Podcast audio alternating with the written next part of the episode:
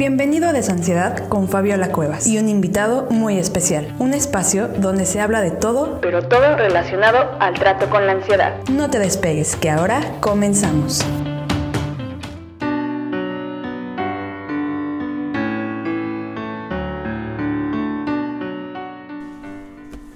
Hola, hola amigos de Desansiedad, me da muchísimo gusto saludarlos hoy. Estoy muy contenta porque conocí a una persona que me parece que tiene mucho por compartirles. Ella es Amanda Valencia, tiene realmente una especialidad en el tema de duelo, es psicoterapeuta gestalt. Y cuando supe que le gusta el tema del duelo y que tiene experiencia, la quise invitar porque muchos de ustedes nos preguntan qué onda con el duelo, qué puedo esperar del duelo, mm, cómo le hago para sentirme mejor cuando tengo una pérdida y qué relación tiene con la ansiedad. Así es que bienvenida Amanda. Muchas gracias, Gracias, gracias de verdad, me siento muy bien de estar aquí contigo. Gracias. También quiero compartirles que Amanda, igual que yo, es amante de la natación. Sí. Estábamos comentando hace un momento que nos gusta mucho porque tanto nos descarga el estrés como nos carga para continuar. Exactamente, de energía positiva con la naturaleza, el agua sobre todo. Sí, pues me gustaría empezar a preguntarte, Amanda, ¿cuál es el motivo o cómo fue el camino que te fue llevando al tema del duelo? ¿Qué es lo que te gusta? ¿Qué es lo que te apasiona de eso? Y un poquito de cómo tú lo has vivido. Ok, pues mira, eh, empecé, ya tenía obviamente nociones por toda la, la escuela, ¿no? Por toda mi formación académica pero realmente cuando llegó a mí el tema del duelo fue cuando una, mi papá estuvo muy enfermo, entonces fue a empezar a trabajar con la pérdida de la imagen que yo tenía de mi papá, de ese hombre fuerte, de ese hombre con energía, que luchaba, que hacía muchas cosas para salir adelante. Y eh, bueno, después de siete años largos de enfermedad, él tuvo depresión diagnosticada, este, entre, entre otras cosas fue perder, como te digo, esa imagen, ¿no? Poco a poco de él. Fallece justamente hace un año, eh, inmediatamente él fallece a las 6.55 de la mañana y en la noche nos estaban avisando que su hermana también había fallecido. Entonces fueron dos pérdidas en un día muy fuertes y justamente pasa un mes y cinco días y fallece mi abuelo, su papá. Entonces fueron tres pérdidas, como te digo, fuertes, inimaginables, que realmente nunca hubiera tenido la noción de perder a tres seres queridos en tan poco tiempo. Y desde ahí eh, empecé como a meterme mucho más, porque empecé a sentir muchos cambios que no tenía ni idea que podía llegar a sentir. En la escuela te platican, ¿no? Estas son las cinco etapas del duelo, te dicen cómo las vas a vivir y mucha gente esperaba de mí que las pasara como normal, ¿no? Ya, te las sabías. Exactamente, ya te las sabías. Entonces es como eres psicóloga, eres terapeuta, ya te las sabes, entonces las vas a pasar así como si nada, ¿no? Sí. Y mi sorpresa pues fue que no, ¿no? Realmente tuve una negación, ¿no? que es la primera etapa del duelo impresionante de, no, mi papá está de viaje, mi abuelo me va a marcar en algún momento, este, mi tía la voy a ver el día de su cumpleaños, no, o sea, exactamente, en shock. totalmente. Y decía, no, o sea, voy a llegar a la casa de mi mamá y mi papá me va a abrir la puerta para que meta el coche como siempre. y, seguía en eso y seguía en eso. Eh, la verdad me tardó un, buen rato en, desaparecer esa sensación. Me la pasaba como en una realidad pues muy diferente a la que realmente estaba pasando. Y empecé a experimentar mucho enojo, mucho enojo con Dios, mucho enojo con mi papá, mucho enojo con mi abuelo, con mi tía. Por decir, o sea, digo, uno está padre, ¿no? Pero que se vayan tres en un mismo momento es, algo, como te digo, inimaginable. Entonces eh, empecé a tener también ataques de pánico, ¿no? Cuando llegaba ese choque de la realidad o cuando llegaba la gente a darme el pésame o cuando de repente eh, tenía que contestar una llamada del celular de mi papá y decirles pues que ya no podía trabajar porque había fallecido, empezaba con una sensación de opresión en el pecho, falta de aire, todo me daba vueltas, eh, me sentía de verdad como, como aprisionada. Entonces eh, empecé a investigar un poquito más de qué era lo que me estaba pasando, porque no le encontraba una explicación realmente. Entonces, dentro de mi proceso, eh, empecé a decir, pues es que sí es el duelo, o sea, sí lo estoy viviendo y así es como se vive, no es como, ay, bueno, ya pasaste por la negación, le pones palomita, te vas a la ira, palomita, ¿no? Sino vas y vienes, ¿no? En, en, un constante vaivén de emociones, de sensaciones muy fuertes. Y llegó un momento en que realmente me deprimí muy fuerte, o sea, mi depresión fue muy, muy fuerte, que incluso hasta ideas de terminar con la vida tuve. o sea, fue una sensación de, verdad de desesperanza, de ansiedad, de desolación, un vacío en ya no ni siquiera en el cuerpo, ¿no? Como en el alma, muy muy fuerte. Y mi, mi, terapeuta me fue diciendo de varios libros, ¿no? Es como, a ver, tú ya leíste a Kubler-Ross, pero ahora léelo no desde la parte terapéutica, ¿no? Sino desde la parte eh, emocional de que lo estás viviendo. Y desde ese momento, pues fue justamente cambiando eh, mi percepción poco a poco y a dándole, dándole más sentido a lo que estaba viviendo. Y algo muy chistoso que, que seguramente te ha pasado como, como terapeuta, nos tocan los temas que estamos viviendo, ¿no? Entonces empecé a recibir a mucha gente que había perdido a sus padres, que había perdido un trabajo, su casa, este, su economía, abortos, ¿no? O sea, como que todos los temas relacionados a las pérdidas. Y fue cuando empecé a entender un poco más qué me estaba pasando. Porque dije, yo sé lo que le estás lo que está pasando a la otra persona. Puedo entender este camino que está llevando. Puedo empatizar todavía más, más fuerte, puedo conocer realmente el proceso que está viviendo, no desde lo que me dicen los libros, ¿no? sino desde la experiencia personal. Y desde ahí, desde este doble enfoque de conocer lo teórico y conocer lo, vivencial, la experiencia, fue que empecé justamente a trabajar más con, todos mis pacientes, a darle un mayor sentido, a trabajar con, sí, con la, realidad que, está presente, ¿no? Pero también con esa fantasía que están teniendo, con todo ese dolor, con toda esa angustia, con todo el estrés, la ansiedad que se estaba viviendo en general. Y de esa manera, pues dar un apoyo más, más empático, más de acompañamiento mucho más cercano. sí.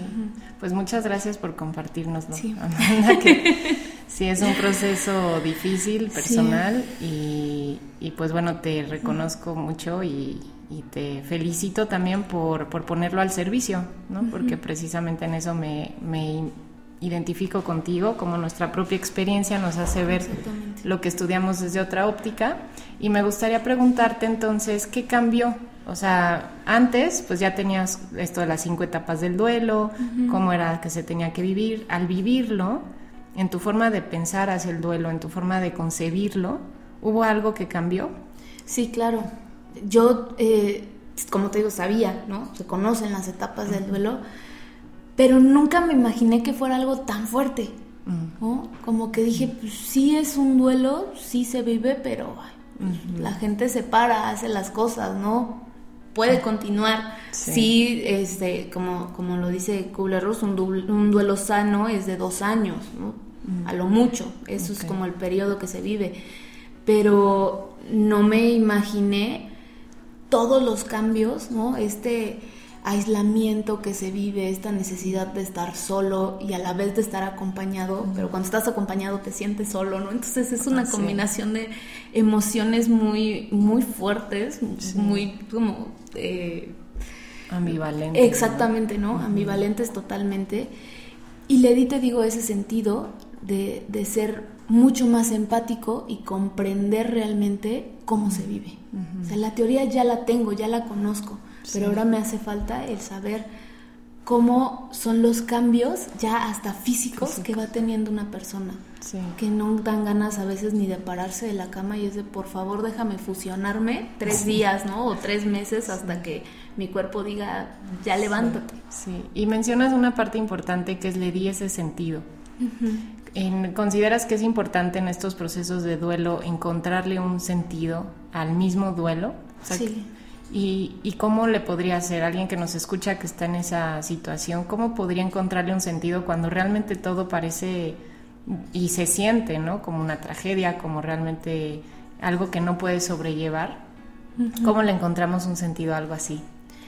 Está muy fuerte encontrarle sentido, ¿no? La verdad porque cada uno de nosotros pues eh, vive su duelo de diferente forma, con diferentes sensaciones, pasando por las mismas etapas, pero al final es em, como encontrarle cuál sería como el lado positivo a todo esto, ¿no? ¿Qué, ¿Qué podíamos hacer? A mí me sirvió mucho el poner en mente qué eran las cosas que quería de buenas mi papá para mí. Entonces empecé a, pensar mucho en, bueno, tengo que creer que soy buena terapeuta, tengo que creer que soy buena hija, tengo que empezar como a disfrazarme en lo que yo encontraba el ritmo que realmente necesitaba. Y entonces empecé a tener ese disfraz, a vivir de esa forma, hasta que ya no lo necesité. Sí. Hasta que natural. Exactamente, ¿no? O sea, yo decía, mi papá quiere que este, estudie una maestría, ¿no? Entonces empecé de, bueno, pues a ver qué maestría puedo escoger, qué, este, qué puedo estudiar, empecé a investigar y empecé a hacerlo primero por él, a ver qué era lo que él quería. Sí, voy a estudiar algo que quiera, pero le voy a dar el sentido que él quería.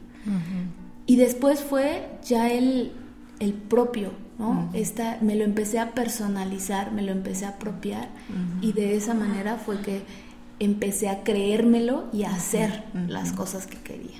Y yo creo que empezaste a sentir, eso también lo, lo manejo mucho, el actuar como sí, o este, hacer esas cosas que aunque de momento no se te antoja o no sientes que te va a ayudar, estás en ese estado donde no percibes que haya algo que te pueda sacar adelante. Entonces sí es forzarnos un poquito, ¿no? Forzar ese, bueno, lo voy a hacer aunque sé que ahorita no, dándole siempre también su lugar a la tristeza y al... Por supuesto. ¿no? Pero llega un momento donde dices, bueno, voy a hacer algo que a la larga se puede convertir ya no en un disfraz o una actuación, sino en algo que te va a hacer sentir otras cosas. ¿no? Y ahí es donde podemos, podemos empezar a movilizar un poquito más las emociones, ¿no?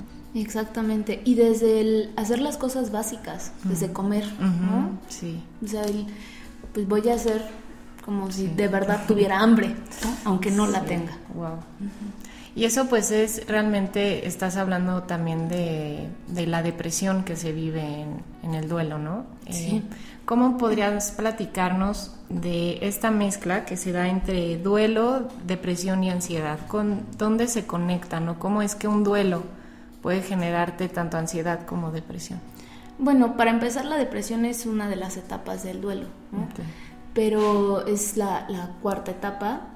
Y en esta pues es un conjunto de emociones como muy, no me gusta decirle negativas, más bien como desagradables, tristeza, enojo, ira, eh, desolación, un vacío eh, interior, todo eso. Pero cuando llegan a ser muy fuertes todas estas emociones, te llevan a la ansiedad, porque ya no se pueden, como ya es tan fuerte la emoción que ya no la podemos contener más en el cuerpo. Y necesita salir la emoción sí o sí. en algún momento. Entonces, cuando ya es muy fuerte es cuando empiezan a dar todos estos síntomas del estoy muy enojado, de repente me dispara la, eh, el enojo muy fuerte y ya no es ira solamente, ¿no? Sino empezamos a, a, faltarnos el aire, a sentir la cara entumida, a sentir las manos también que nos falta la circulación, o sea, todos esos síntomas que ya son de la ansiedad cuando una emoción es muy fuerte y muy difícil de contener. Y me imagino que de estar viviendo eso, pues empiezas también a pensar, así no quiero vivir, no voy a poder salir de esto, estoy empeorando. Y empiezan, como decías hace rato, percepciones. ¿No? Dijiste, empecé a cambiar mi percepción, entonces empiezan percepciones equivocadas. sí. Podríamos hablar un poquito de eso, como qué percepciones o ideas, pensamientos equivocados tuviste y probablemente las personas atravesando un duelo tienen que les llevan a aumentar esa ansiedad o depresión? Pues justamente con todas estas emociones, eh, creo que uno de los primeros eh, pensamientos que noté en mi experiencia y que he notado también en varios pacientes es justamente el me estoy volviendo loca. Como ahorita estoy eufórica, luego me enojo muy fácil y de la nada termino llorando, porque se me acabaron las mantecadas que me comía todos los días en la mañana. O sea, por unas cosas a veces que parecen tan absurdas, terminamos sintiéndonos de esa forma. y, y, es justamente el, me estoy volviendo loca, no encuentro salida, no hay nadie que me entienda. Es una soledad muy fuerte la que empezamos a sentir en esa parte de, de la depresión cuando se junta con la ansiedad, porque es de nadie me entiende. Nadie entiende lo que es sentirse así, nadie entiende lo que es eh, estar de esta manera. En mi caso me decían, pues es que perdiste a tu papá, ¿no? Y, y, tu mamá perdió a su esposo y también tu hermano perdió a su papá. Sí, al final sí, es la misma persona, como, pero nadie tenía una relación como yo la tenía con mi papá. Exacto. Partiendo desde esa idea. Entonces es encontrarle y darle el peso que realmente es ni más ni menos. Eso es lo primero que tenemos que entender. Que no hay que desmeritar lo que nosotros estamos sintiendo nada más por darle el lugar de, ah, no, pues es que era, era la pareja de mi mamá, ¿no? O, es que mi, mi hermana mayor eh, vivió más tiempo. No, no, no, no. Al final es, yo estoy sintiendo una depresión muy fuerte, estoy sintiendo mucho enojo con él, con Dios, con la vida y desde esa manera pues estoy, estoy sintiéndome sola, porque nadie me entiende, porque justamente pasa que los demás te empiezan a desmeritar también. Entonces no deberías de sentir eso y no deberías de llorar porque entonces tu familia se va a sentir así y tú debes de ser la fuerte, ¿no? Y tú debes de hacer esto y tú debes de hacerlo. No va por ahí. Porque si empezamos a caer justamente en este juego de palabras, ¿no? en seguir con todo lo que los demás nos dicen, pues nos empieza a pasar todo esto. Nos empezamos a sentir inadecuados, solos, eh, a veces hasta egoístas, que nos volvemos locos, que todo el peso del duelo está cayendo sobre nosotros y los demás tienen derecho a llorar, pero yo no, yo tengo que ser fuerte. Entonces desde ahí es, es todos estos pensamientos y llega un momento en que te quieres zafar Sí. Quieres desaparecer y decir, ya basta. Y no hay a dónde. Exactamente. Sí. Sí, y eso pues es básicamente también lo que yo veo mucho con las personas eh, con ataques de pánico y ansiedad, ¿no? Que es, pues no tienes razones para sentirte así, lo tienes todo, cualquier persona tiene una pérdida, ¿no? Porque este vas a, tu papá quisiera verte feliz, ya ponte feliz, ¿no? Exactamente. Y todo eso es lo que nos va llevando a negar nuestras propias emociones y como dices, el peso de lo que para ti es.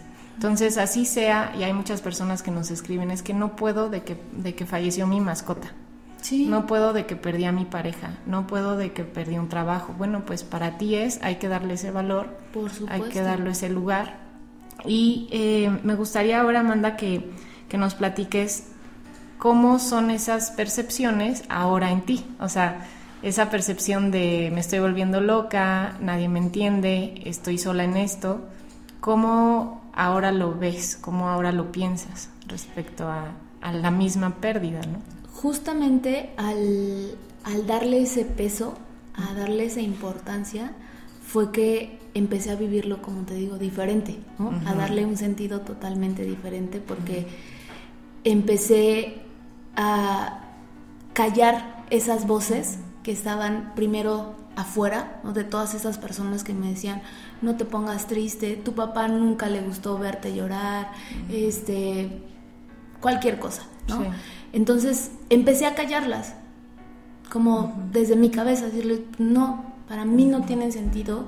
Si a mi papá sí no le gustaba verme llorar, pero pues yo lloraba y se enojaba, Y me regañaba y me gritaba cuando lloraba. Ni modo, yo así soy, Y también a darme esa, esa voz que necesitaba y darme esos espacios que yo realmente requería.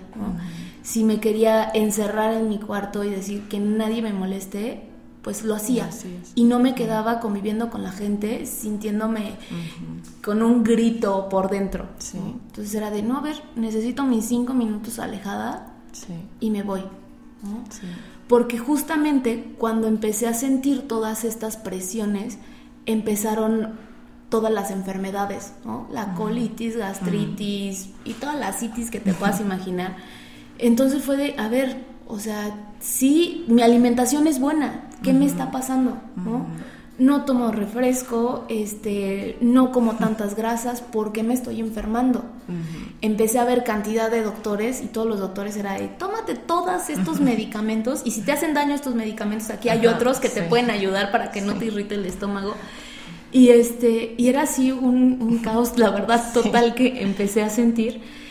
Y cuando empecé a darme lo que necesitaba, y lo que quería, empezaron a cambiar todos estos síntomas. Empecé a ser empática conmigo, empecé a darme los espacios que necesitaba, regresé a hacer las actividades que quería cuando quería hacerlas, porque eso es bien importante.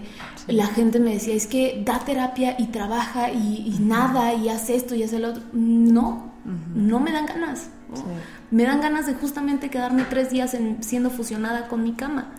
Entonces, eh, era de, a ver, ahorita ya comí, porque si era obligarme primero a comer bien, y era como que ya comí, me voy a dar un permiso de comerme una paleta de chocolate. Entonces, ¿de dónde se me antoja esa paleta de chocolate? Ah, pues de tal lugar. Entonces, iba, me compraba mi paleta, me la comía yo solita y continuaba. Y cuando estuve lista, entonces me puse a trabajar. Y cuando realmente quería convivir con mis amigos, lo hacía. Y si en el momento decía, sabes que no, lo siento, ¿no? Y ofrecía disculpas y, no iba. Sí. Entonces era darme mi espacio, mi tiempo y saber justamente que el duelo se vive, como te digo, de diferente forma dependiendo a la persona. Hay gente que decía, eh, pues es que yo sufrí esta tragedia y ahí se perdía mi familia y todo lo demás, está bien, ¿no? Y hay que darle el peso que necesitas. Y si hay otra persona que, que tuvo el caso de alguien que murió justamente su mascota, una mascota que tenía de hace 17 años, te duele. Por supuesto que duele. O sea, tener un compañero que está contigo, que no te habla, pero te da un amor tan puro que, que, es también algo importante para ti. Entonces, dale ese sentido. No es menos perder un trabajo y más perder un familiar. No es más, no es menos. Creo que eso es una de las lecciones más importantes que tuve. Que a mí me puede doler en el alma perder un trabajo. Y un familiar, pues puedo decir, pues, le tocaba morirse. Lo lamento mucho. Y en el otro caso, ¿no? Puedo perder un familiar y justamente que se me parta el alma. Y un trabajo no me va a importar perderlo. Exacto. Va a depender del empeño, de la relación, de lo que yo sienta en las pérdidas. Una no es más ni una no es menos. Sí, mucho lo que signifique para ti, ¿no? Exactamente. Y los asuntos que tenías internamente en relación a, ese tema. Por supuesto. Y escucho entonces para reforzar algo muy importante que también es, digamos, como el paso dos de darle alas, que es darte lo que necesitas y escucharte. Y yo lo podría resumir como que te pusiste de tu lado. Así es. Dejaste de luchar contra lo que sentías, contra lo que estaba pasando y, y contra lo que los demás te decían y dijiste, bueno, ¿y qué quiero? Y eso lo empezaste a hacer. Sí, sí, justamente eso. Dejé de, como te digo, de escuchar a los demás y me empecé a escuchar, que eso es lo básico y lo más importante. Y hay mucha gente que quizás ahorita está pensando, porque sé que sé cómo piensan, chicos, que em, porque me lo preguntan y me dicen, pero es que no me voy a, quedar ahí, porque esa es mi recomendación muchas veces, es que fusionate con la cama, ¿no? No te quieres parar, no te pares, por favor, o sea, tu cuerpo te está pidiendo inmovilidad, inmovilízate, ¿no? Es al menos tres días, precisamente, ¿no? Siempre les digo, al menos tres días date esa oportunidad. Y normalmente hay este miedo, quizás por la misma ansiedad previa que ya se trae como de, eh, pero me voy a quedar ahí, me voy a deprimir, me va a hacer tanta depresión que voy a acabar en el hospital, eh, me van a tener que dar comida con suero, ¿no? Ya te vas a, al peor escenario posible por sentir que la emoción, esta emoción de tristeza, de soledad, de desesperanza se va a apropiar de ti. ¿Qué les podrías decir a, a, quienes sienten eso? Que si me dejo sentir este dolor, me va a destruir. Que justamente pasa algo muy chistoso, ¿no? Que entre menos te dejes sentirlo, más fuerte se hace. Y entre más te permitas sentirlo, disminuye. Yo tenía también ese miedo. Dije, es que si yo me quedo tres días en la cama, o si me fusiono ahorita con la cama, no va a haber poder humano que me levante. Y no fue cierto. Estuve en mi cama, me fusioné con la pijama, el colchón y todo, no dejé que nada me molestara y salí. Y salí con más energía, salí eh, lloré todo lo que tenía que llorar en ese momento, porque obviamente lloré después, pero en ese momento saqué todas las lágrimas que tenía atoradas y continué con mi vida. Y después necesité otras cosas y las hice. Entonces, yo soy de la idea ahora, ¿no? Y eh, que lo hagan. Si se sienten tristes, permítense sentir esa tristeza. Si se sienten enojados, enójense. Si quieren fusionarse con la cama o el sillón, háganlo. Pónganse la pijama, pónganse cómodos y fusionense. Eso es lo mejor que pueden hacer, ese es un regalo increíble porque va a pasar. Todos esos sentimientos que, están en este momento van a pasar poco a poco. Y quizás pasan mejor si los vivimos. Exactamente. Y pasan más rápido. Sí. Sí, pasan, eh, son fuertes obviamente, pero pasan, todo pasa. Y ahí veo algo muy importante en ti que te ayudó a lograr esto, Amanda, que es la capacidad de decir no. Así, pues saben que no, ahorita no voy, no, ahorita no puedo, no, ahorita no retomo el trabajo. Esta importancia también que creo que es necesaria para quienes lo necesitan, de dejar de ser imprescindibles para los demás, dejar de ser el salvador para los demás y sí voltearse a ver y decir, bueno, ya luego vuelvo a salvar el mundo, ya luego vuelvo a decirle que sí a todo el mundo, pero cuando sientas que ya no puedes moverte por este duelo, por esta tristeza, sí es importante pues esta habilidad, ¿no? De frenar el mundo, como decía Mafalda, y bajarse tantito. Exactamente, porque si no estás bien tú, no vas a poder ayudar absolutamente a nadie, a nadie. Exacto. No le vas a poder dar a otras personas lo que tú no te puedes dar. Así es, pues entonces, ¿cómo ves si, eh, como con esta mezcla de lo que ya tenías aprendido y tu propia experiencia, cuáles serían esas etapas de duelo que una persona que lo vive podría tener esa, si bien no podemos tal cual hacernos la expectativa, porque también a mí me pasó con los ataques de pánico, también lo había estudiado, sabía qué, sensaciones habían y cuando lo viví, lo viví sin darme cuenta que estaba en un ataque de pánico, ¿no? O sea, realmente juras que estás en peligro. Entonces ahí entras en, en, la dinámica, ¿no? Igual en el duelo realmente estás seguro que no vas a salir de ese pozo profundo, ¿no? Así es. Entonces, pero más o menos sí ayudaría, o quien lo esté viviendo, saber qué etapas se pueden medio esperar. Si bien va a ser único para cada quien y, y, diferente, cada persona lo vive diferente, más o menos cuáles has visto en tu experiencia que la mayoría de las personas pasamos. Pues para empezar, eh, el no creer que está pasando. Esa va a ser la primera. Eh, vivir en una realidad diferente a la que estamos realmente. El no creo, no creo que, esto sea real. Ese primer impacto, ese primer shock, que yo lo veo como si te aventaran de repente una cubetada con agua fría.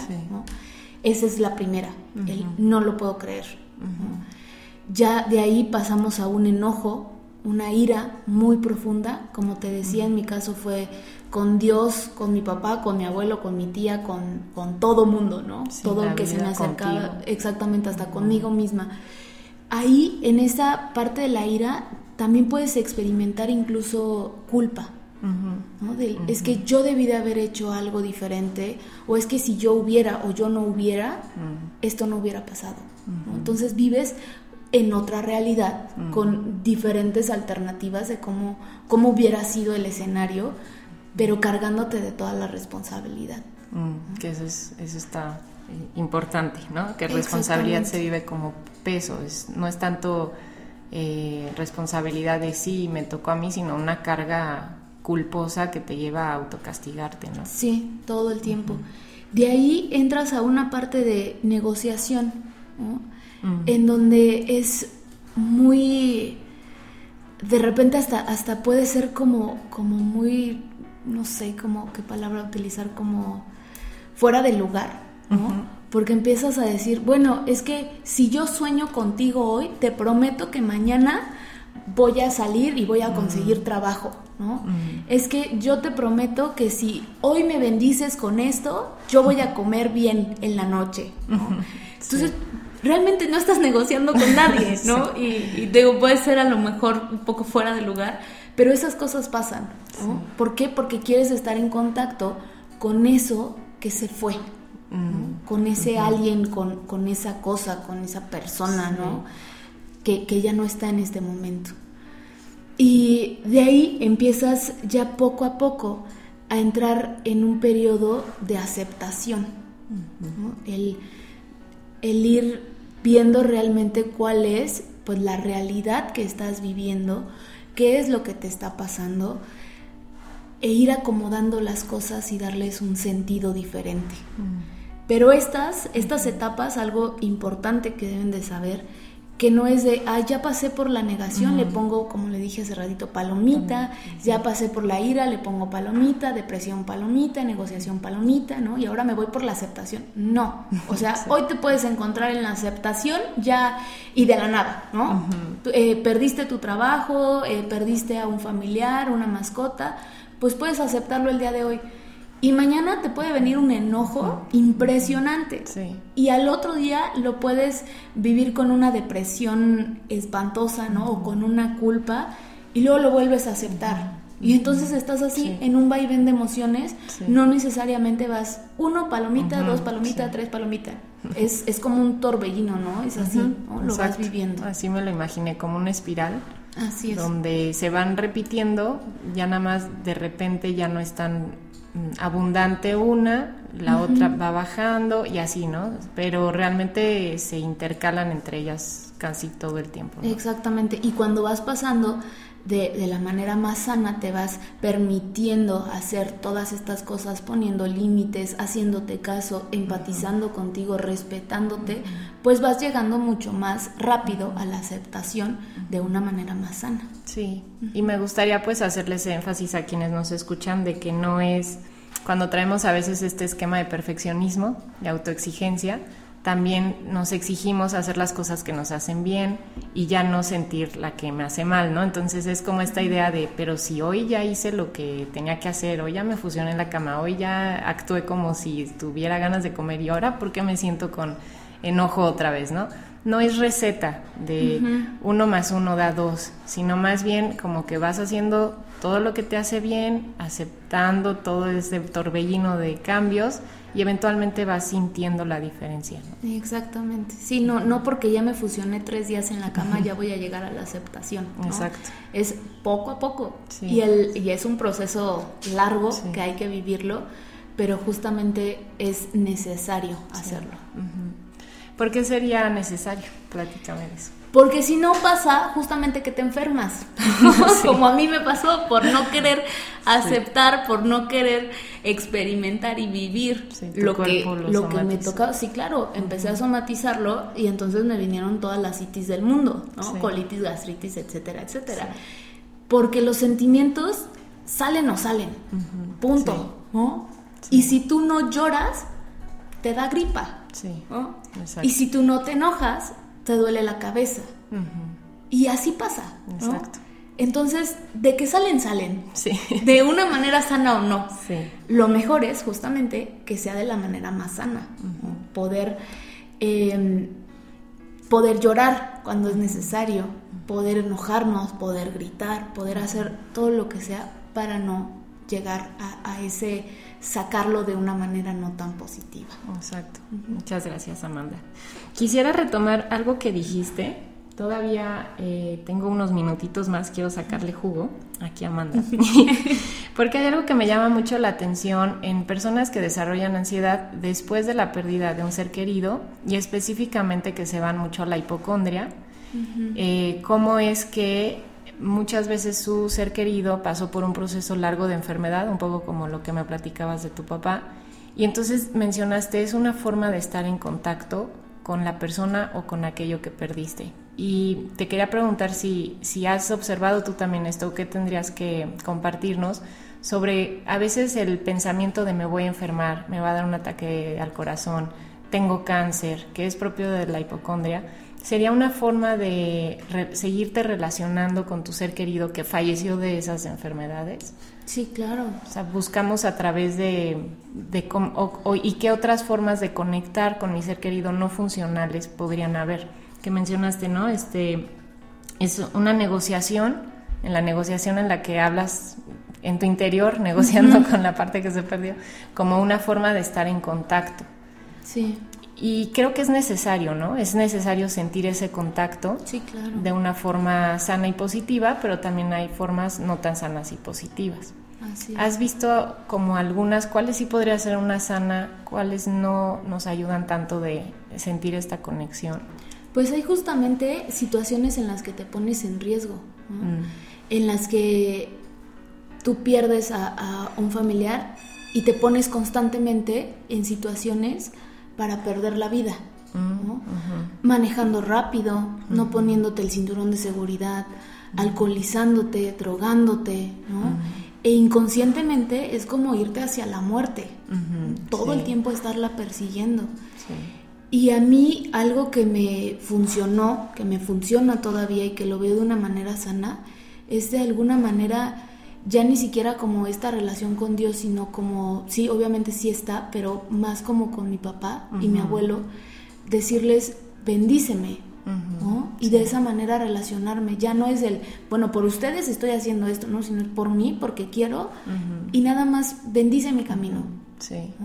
Y no es el, ay, voy a trabajar y este y en la noche por favor vienes bajas y quiero soñar que me das un beso no sino es bendice mi camino haz de mí como la persona este que necesito ser no no es como ya ni la que quieres ni la, la que, necesito la que tengo la que puedo ser. Desarrollar todo mi potencial. Desde esa parte es como me ayuda a mí a comunicarme de una manera sana y no poniéndome en riesgo. Porque empecé justamente cuando estaba en esta fusión de la cama del, es que me va a enfermar como mi papá, me va a dar depresión, voy a terminar en un cuarto acolchonado, ¿no? Con camisa de fuerza en algún momento en un hospital psiquiátrico, porque no puedo, me estoy volviendo loca. Entonces, si era el, el, estarme repitiendo del me voy a volver loca, estoy en peligro, no soy buena para nadie, ¿no? En ningún, no soy buena compañía, no puedo estar aquí. Y dice, no, a ver, espérate, ¿no? Siéntelo, tranquilízate, trabájalo, ve a terapia, ¿no? Haz las cosas que te hacen bien, que necesitas. Y de esa forma, pues vas a ir caminando en una manera más sana. Sí. Comunicándote de otra forma con, con aquello que perdiste. Exacto. Entonces sí, sí me gustaría pues también pasarles esa recomendación, que continúen esa relación de una forma, que encuentren el puente, yo así les digo, ¿no? Estás buscando puentes. Un puente puede ser la enfermedad, otro puente puede ser la muerte, otro puente puede ser creer que te vas a pasar igual que, a tu ser querido, u otro puente, por ejemplo, cuando es en, tema de pareja, eh, hay puentes como también ya rechazar toda la idea de, de recibir cariño de parte de una pareja, o sea, como que hay puentes, pues sí, sanos, y los otros no tan sanos, ¿no? Entonces sería encontrar un puente, una conexión de cómo seguir esa relación de una manera sana, positiva y que te ayude, como, como en tu caso, Amanda, a impulsarte, ¿no? Hacia, hacia continuar. Sí, a, sentirme mejor. Y las cosas que están bien, que se sienten bien. se, siente diferente en el cuerpo, en el alma, en la mente. Sí, pues me gustaría ir concluyendo nuestra entrevista. Claro. eh, ya, ya tendremos más oportunidad de platicar con ella. También puede, van a poder estar en contacto con ella a través de Desansiedad. Quienes necesiten apoyo en este tema, escríbanos. Y, y bueno, Amanda también tiene la opción de dar terapia en línea. Entonces está para ayudarles en este proceso. Y me gustaría concluir, Amanda, preguntándote la ansiedad o este mismo duelo con, porque pues bueno fue duelo ansiedad y depresión sí si trajeron un mensaje para ti todo esto que viviste cuál es ese mensaje que recibiste el mensaje como lo dije eh, hace ratito es siéntelo respétate ámate vívelo y sal adelante. Mm. Ese sería mi mensaje. Qué bonito. Para anotarlo, anótenlo, lo hacemos afirmación. Exactamente. Pues muchas gracias por, estar aquí, compartirnos tanto desde el corazón y, desde tu autenticidad. Muchas gracias. Gracias a ti, Fabi, por esta invitación. Y estamos en contacto a todos los que nos escuchan. Recuerden que tenemos terapia en línea, tenemos el programa en línea, eh, tenemos varios ebooks y todo nos pueden preguntar lo que necesiten. Estamos para apoyarles. Y pues sigamos en contacto. Recuerden todos los jueves un nuevo podcast aquí en Desansiedad. Nos vemos pronto. Hasta luego. Bye.